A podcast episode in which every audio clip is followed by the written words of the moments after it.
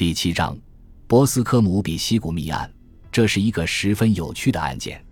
他说，这时他才恢复了常态。我想，右边这所灰色的房子一定是监门房，我应当到那里去找莫兰说句话，要不然就写个便条给他。完了，我们就可以坐马车回去吃午饭了。你们可以先步行到马车那里，我马上就会跟着来。我们大约走了十分钟，便到了马车那里。福尔摩斯带着他在树林里捡来的那块石头，然后我们便乘着马车回罗斯。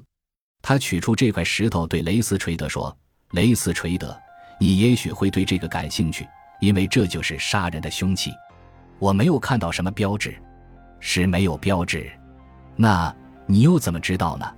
这块石头放在那里不过几天功夫，因为石头底下的草还活着，找不到这块石头是从哪里来的痕迹。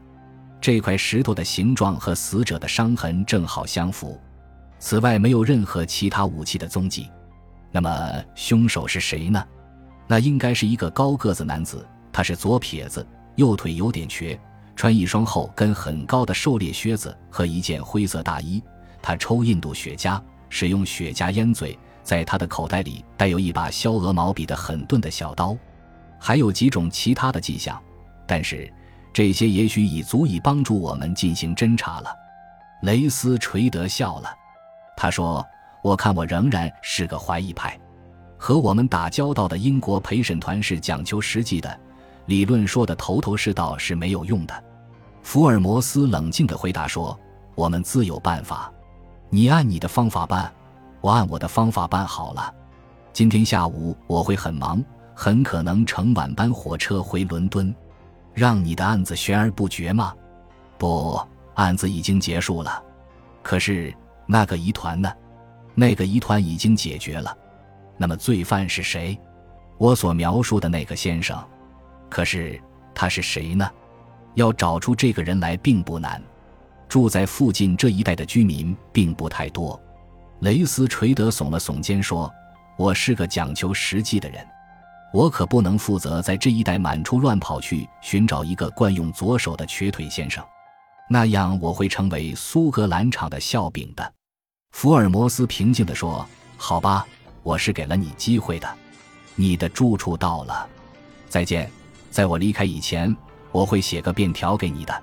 我们让雷斯垂德在他的住处下车后，便回到了我们住的旅馆。我们到达旅馆时，午饭已经给我们摆在桌上了。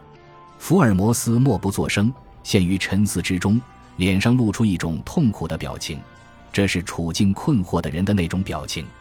在餐桌已经收拾完毕之后，他说。华生，你听我说，你就坐在这把椅子上，听我唠叨几句。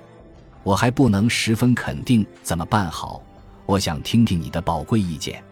点根雪茄吧，让我阐述我的看法。请说吧。嗯，在我们考虑这个案子的案情时，小麦卡西所谈的情况中有两点，当时立即引起你我两人的注意。尽管我的想法对他有利，而你的想法对他不利。第一点是。据他的叙述，他父亲在见到他之前就喊叫了“库伊”。第二点是，死者临死时说了“拉特”，死者当时喃喃地吐露了这几个词，但是据他儿子说，听到的只有这个词。我们必须从这两点出发去研究案情。我们开始分析的时候，不妨假定这个小伙子所说的一切都是绝对真实的。那么，这个“库伊”是什么意思呢？嗯。他当时只知道他的儿子是在布里斯托尔，所以显然这个词不可能是喊给他儿子听的。他儿子当时听到“护衣”这个词完全是个偶然。死者当时喊“护衣”是为了引起他约见的那个人的注意，而“库伊”显然是澳大利亚人的一种叫法，并且只是在澳大利亚人之间用的，因此可以大胆的设想。麦卡锡想要在博斯科姆比池塘会晤的那个人是一个曾经到过澳大利亚的人。那么“拉特了”这个词又是什么意思呢？夏洛克·福尔摩斯从他口袋里掏出一张折叠的纸，把它摊在桌上。这是一张维多利亚殖民地的地图，他是我昨天晚上打电报到布里斯托尔区要来的。他把手放在地图的一个地方上说：“你念一下这是什么？”我照念道。阿拉特，他把手举起来说：“你在念巴勒拉特，这就对了，这就是那个人喊叫的那个词。”而他的儿子只听清这个词的最后两个音节。他当时是试图把谋杀他的凶手的名字说出来：“巴勒拉特的某某人。”我赞叹道：“简直妙极了！那是很明显的。”好了，你看，我已经把研究的范围大大的缩小了。现在姑且承认那儿子的话是正确的，那么我们就完全可以肯定，这个人有一件灰色大衣这件事。对于一个有一件灰色大衣的来自巴勒拉特的澳大利亚人，我们原先只有一种模糊的概念，现在就明确了。那是当然，他是一个熟悉这个地区的人。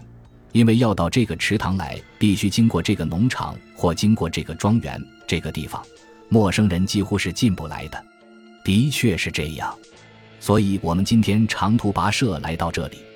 我检查了场地，了解到了案情的细节。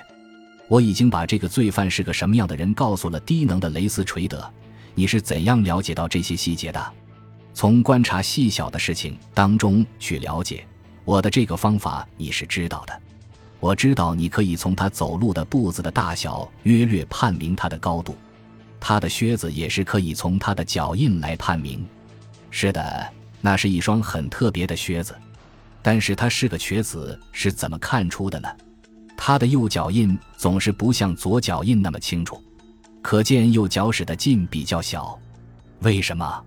因为他是一瘸一拐的走路，他是个瘸子。那么。左撇子又是如何判断的呢？你自己已经注意到，在审讯中，法医对死者伤痕的记载，那一击是紧挨着他背后打的，而且是打在左侧。你想想看，如果不是一个左撇子打的，怎么会打在左侧呢？当父子两人在谈话的时候，这个人一直站在树后面，他在那里还抽烟呢。我发现有雪茄灰，我对烟灰有特殊研究。所以能够断定他抽的是印度雪茄，你知道，我为此曾经花过相当大的精力，我还写过些专题文章，论述一百四十种不同的烟斗丝、雪茄和香烟的灰。发现了烟灰之后，我接着在周围寻找，就在苔藓里发现了他扔在那里的烟头，那是印度雪茄的烟头。这种雪茄和在鹿特丹卷制的雪茄差不多。那么，雪茄烟嘴呢？之所以说他是用烟嘴的，是因为我看出烟头没有在他嘴里叼过。至于小刀嘛，我发现雪茄烟末端是用刀切开，而不是用嘴咬开的，但切口很不整齐，因此我推断是用一把很钝的削鹅毛笔的小刀切的。我说：“福尔摩斯，你已在这个人周围布下了天罗地网，他逃脱不了了。你还拯救了一个清白无辜的人的性命。”确实，就像你把套在他脖子上的绞索斩断了一样。我看到了，这一切都是朝着方向发展。可是那罪犯是约翰·特纳先生来访。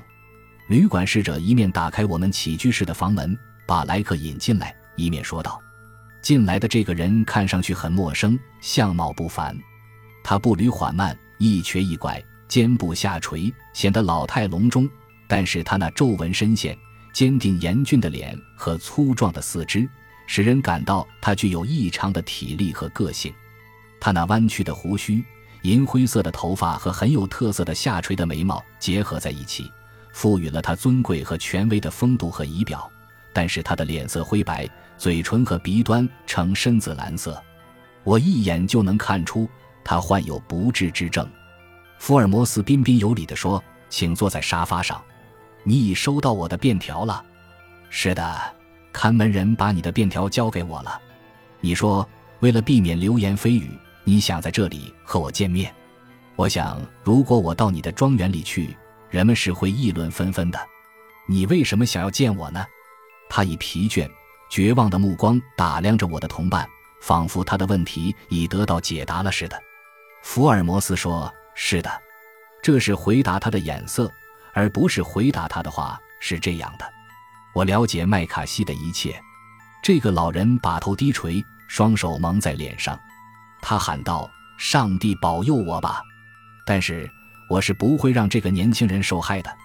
我向你保证，如果巡回审判法庭宣判他有罪，我会出来说话的。福尔摩斯严肃地说：“我很高兴听你这么说。要不是为我亲爱的女儿着想，我早就说出来了。那会使他十分痛心的。当他听到我被捕的消息时，他是会很痛心的。”感谢您的收听，喜欢别忘了订阅加关注，主页有更多精彩内容。